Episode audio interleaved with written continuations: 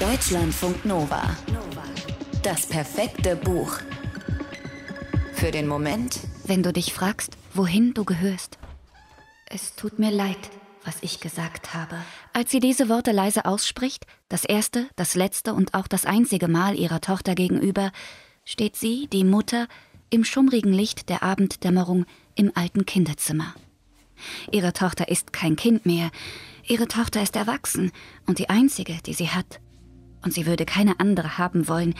Ihre Tochter stellt lieber Fragen, als welche zu beantworten. Da sind sich Mutter und Tochter sehr ähnlich, wie überhaupt bei vielem. Beim Schweigen zum Beispiel. Aber ihr Schweigen ist nicht so eins, das den Worten den Platz nimmt. Im Gegenteil, ihr Schweigen lässt Platz für die Stille zwischen den Worten. Manchmal aber wird dieser Platz zu groß, dann ist die Stille fast verbraucht und die Worte kommen heraus, ohne dass sie sich durch irgendwas oder irgendwen aufhalten ließen. Sie hatten sich gestritten. Und ihre Tochter hatte geschrien. Dann hatte sie sich auf dem alten Schlafsofa zusammengerollt. Und jetzt steht die Mutter in der Tür, sieht ihre Tochter auf dem Sofa liegen und kann sie doch nicht ansehen. Sie hat ihr wehgetan. Aber der Streit hatte nicht erst eben angefangen, mit den zwei Sätzen, die die Mutter der Tochter im kleinen Garten hinter dem Haus zwischen der Magnolie und dem Rhododendron an den Kopf geworfen hatte. Der Streit hatte sich in vielen kleinen gemeinsamen Momenten entwickelt. Beim Reiskochen ohne Reiskocher, beim höflichen Telefonieren mit der fernen Verwandtschaft, beim tiefen Verbeugen in den richtigen Momenten.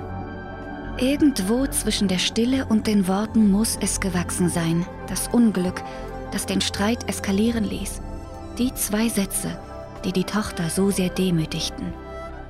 Die Mutter kann natürlich nicht in die Zukunft sehen. Sie kann nur versuchen zu retten, was zu retten ist.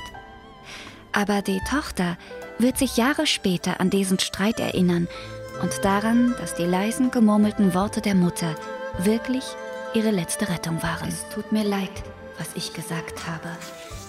Zugehörigkeit nannte Lynn Hirse das Kapitel in der Mitte ihres Debütromans Wovon wir träumen, in dem sie von einem Streit zwischen Mutter und Tochter aus der Perspektive der Tochter erzählt. Ein Streit, der offenbart, wie kompliziert es ist, sich zugehörig zu fühlen, sich gleichzeitig aber auch loslösen zu können von dem Gefühl, unbedingt wohin gehören zu müssen. Der namenlosen Erzählerin, einer jungen deutschen Frau Mitte 20, tun die zwei Sätze ihrer Mutter, einer gebürtigen Chinesin, sehr weh. Das ist, weil du keine echte Chinesin bist. Familie ist dir egal, hatte die im Streit gesagt. Und der Tochter hatte jede Möglichkeit zur Selbstverteidigung gefehlt. Alles, was sie in ihrem Leben versucht hatte, richtig zu machen, war wertlos geworden. Was sie falsch gemacht hatte, wog tonnenschwer. Dabei hatte sie alles doch genau so gemacht, wie sie es bei ihrer Mutter gesehen hatte. In Deutschland, aber vor allem, wenn sie in China waren, die Großmutter besuchten, die Tanten, Onkel, Cousinen, Cousins.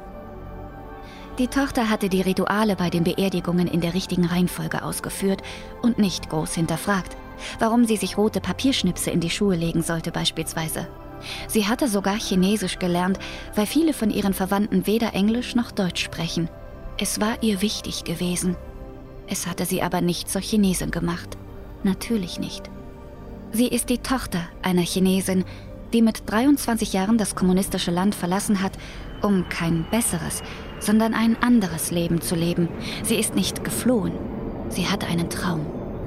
Den kleinen Koffer voll Kleider aus Seide ist sie in ein Flugzeug gestiegen und viele tausende Kilometer weit weggeflogen und hat doch alles, was sie liebt, mitgenommen.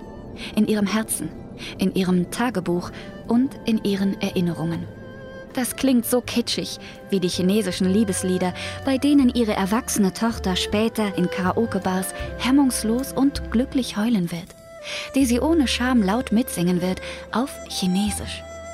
Nein, mit ihrem Weggang aus China und dem Neuanfang in Deutschland, mit dem Zurücklassen der Erde, in der ihre Wurzeln gewachsen sind, hat die Mutter der Tochter nichts weggenommen, sondern ganz viel zum Geschenk gemacht. Es braucht seine Zeit, bis die Tochter erkennt, was sie da hat und wer sie ist. Deutschlandfunk Nova. Das perfekte Buch.